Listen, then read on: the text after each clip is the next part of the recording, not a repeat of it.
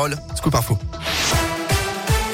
Et à la une, neuvième jour de guerre en Ukraine, le président Zelensky réclame plus de sanctions. Il appelle les Russes à descendre dans la rue, alors que l'armée russe a pris le contrôle ces dernières heures de la centrale de Zaporia, la plus grande d'Europe, après des bombardements cette nuit, ce qui a provoqué un incendie. L'Agence internationale de l'énergie atomique assure que les six réacteurs n'ont pas été touchés. Il n'y a pas eu de fuite radioactive. Pour autant, elle affirme que l'intégrité physique de la centrale a été compromise. Vous noterez que la France annonce ce matin que les poids lourds qui transportent de l'aide humanitaire pour l'Ukraine vont être autorisés à circuler les deux prochains week-ends.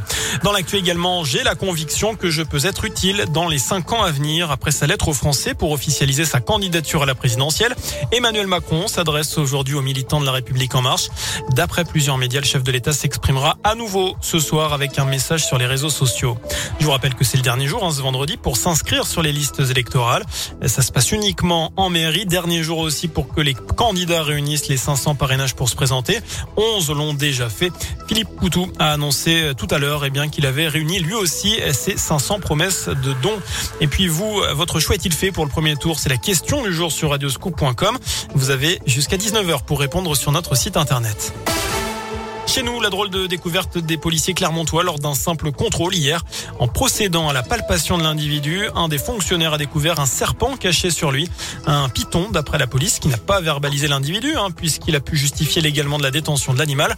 Photo à retrouver sur radioscoop.com. Un jeune homme de 19 ans arrêté à bord du train Rion-Clermont sans, sans, titre de transport.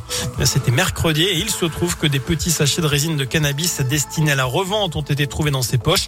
Le suspect a été interpellé, placé en garde Selon la montagne, il devra s'expliquer devant la justice en avril prochain.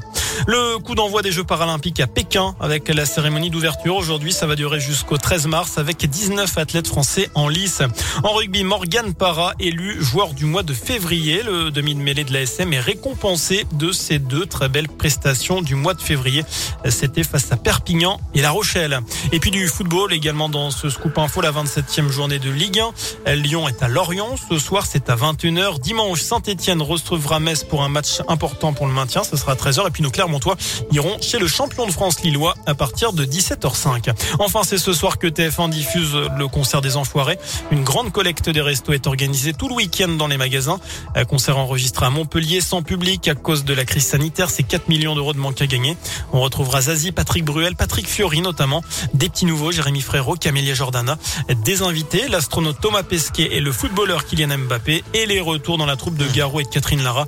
Les CD et DVD seront dispo dès demain. Chaque vente permettent de financer 17 repas. L'an dernier, ce sont 15 millions de repas qui ont pu être distribués par les restos. Voilà pour l'essentiel de l'actu. Excellente fin de journée.